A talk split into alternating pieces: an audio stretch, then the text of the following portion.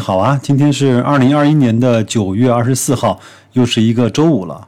我们这一期节目呢，白老师准备给大家分享一篇文章，然后呢再说一些我最近的一些感受啊。大家应该看了标题之后啊，就知道这一期节目呢是白老师的拼凑之作啊。各位把它当成有感而发。或者是当成胡言乱语吧。一篇文章呢是刘成啊，就是那个投资要义的作者啊，在九月二十号发表的一篇文章啊。题目呢叫地产股的投资机会。他其实这篇文章呢不是让大家去投资所谓的地产股的，但是他只是想说的一个特别真实的道理。但是很多人在投资的时候未必能够明白。我们先来把这篇文章分享给大家。他说，最近的港股的地产股啊跌得非常凶，尤其是在中秋节的那两天，对吧？他说，一个最最最基本的常识呢，仿佛大家终于开始明白了。借了太多钱的公司其实是很容易死的。一个最最最基本的常识呢，其实大家又没有真明白什么呢？就是没有借钱的公司是不用死的。目前香港的地产股呢，有一个十分吊诡的现象：负债率百分之八十的公司和负债率百分之二十的公司一起的暴跌。同时呢，负债率百分之二十的公司呢，也就是那些。作者说，绝对不会死的公司呢，平均的估值反而更低。考虑到九万个读者财务的功底呢参差不一，我再解释一下什么是负债率百分之八十和负债率百分之二十分别意味着什么。负债率百分之八十呢，意思是一家公司的总资产呢是一百块，其中八十块是借的，只有二十块是自己的。负债率百分之二十呢，意思是一家公司的总资产呢是一百元，其中的八十块是自己的，二十块是借的。等这篇文章分享完，最后呢，我会说一下最近好像有一些同学在平安格力上面居然都爆了仓，那我们看看到底是什么原因，好吗？那么当市场先生啊前述这两家公司的时候呢，给出了相同的估值。甚至呢，给那些不太会死的公司呢定了更低的价。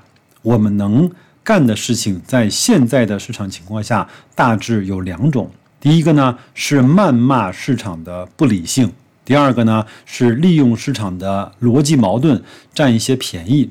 怎么占便宜呢？有以下几种方法。第一个呢，就是股债平衡，就是刘成在他那本投资要义，也是白老师非常非常推崇一般的投资者去做的事情，就是股债平衡啊，就是字面的意思，不再去解释了。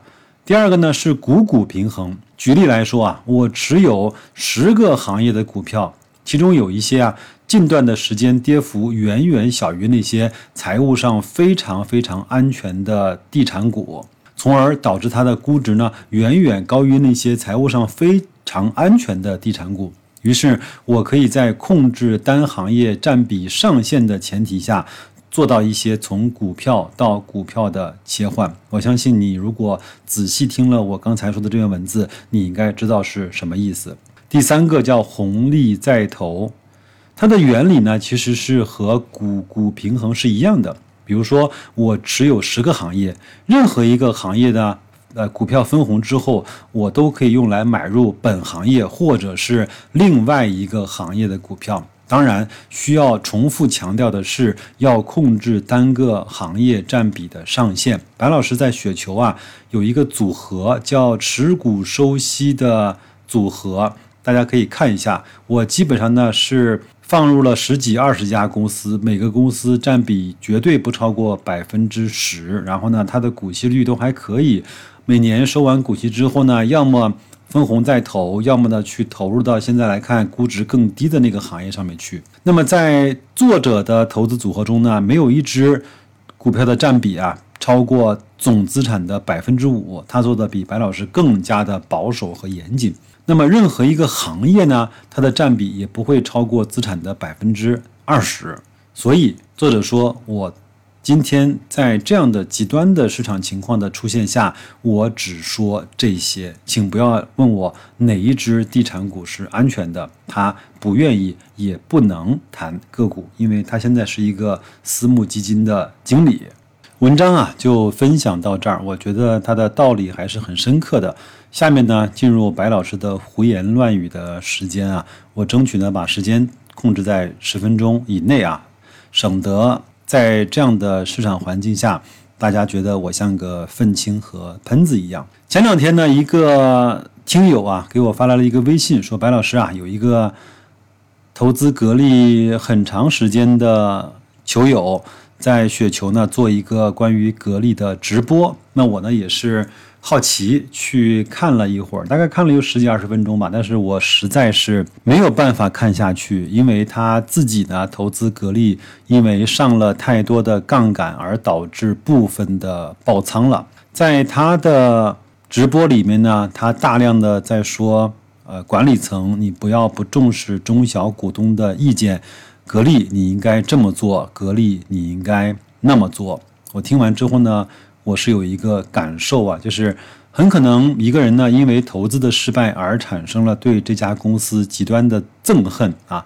另外呢，一个人呢，可能没有办法长期的持有一家公司呢，也是基于啊，他对这家公司呢没有办法产生很高的信任以及了解。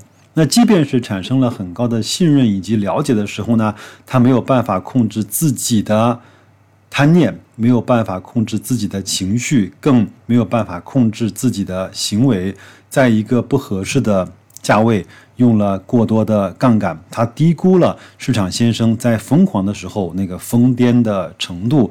从而呢，导致自己受了很大的损失，甚至是整个在投资生涯中碰到了一次很难逾越的灭顶之灾。我就在想啊，我为什么要听一个这样的球友来教我怎么去投资呢？我为什么要去听一个自己爆仓了的人教我如何去控制风险呢？我为什么要去听一个现在来看对格力因为股价的下跌而产生了非常多的怨恨的人去告诉我格力应该怎么往前前行呢？可能白老师这段话说的有一些。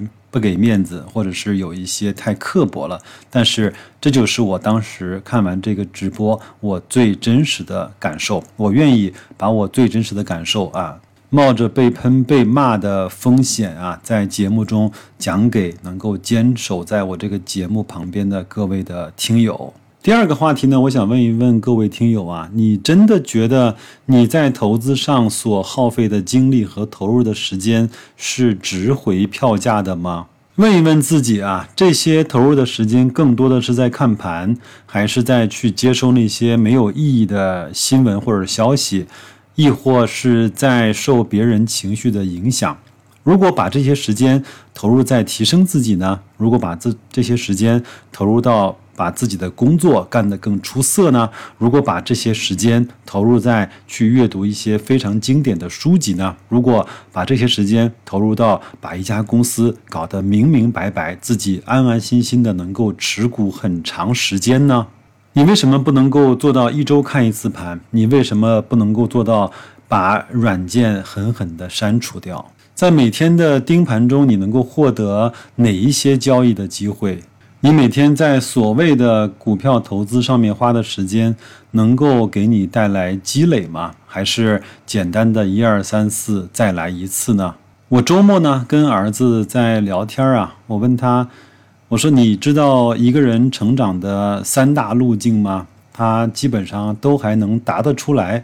他说：“第一个呢，就是读万卷书；第二个呢，就是行万里路；第三个呢，就是结识很多的高人，做到阅人无数。”我问他：“我说儿子，哪一个事情的成本最低，投入产出比最高呢？”他说：“我认为应该是读书。”我跟孩子说：“我为你的答案点赞。”这样。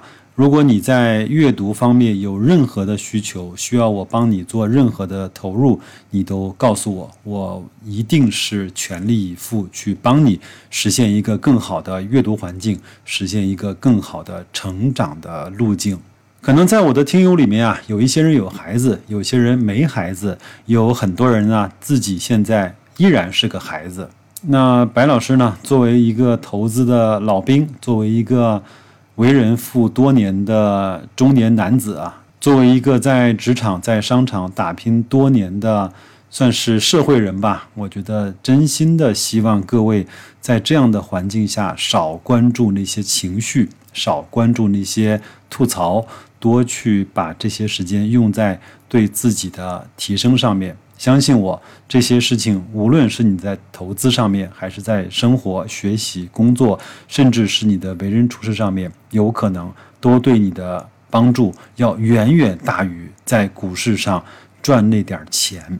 说一句非常装叉的话，有一个人说我在投资上只做一件事情，就是疯狂的提升自己。至于说赚钱，那是我这件事情的副产物。白老师呢，尽我所能。跟大家一起去成长，一起去进步，用我自己所有能够做得到的方法和途径，帮大家一块儿成长，也激励我自己更快、更好、更加稳健的成长。好吧，那就这样，祝各位周五愉快。虽然周六还要上班，马上就迎来国庆的假期了。各位想去哪儿浪，想去哪儿玩，也可以在留言区告诉白老师。如果你愿意的话，可以添加我的个人微信。都说我像白老师的首拼字母，我们做到守望相助，互相激励。那就这样吧，再见，各位。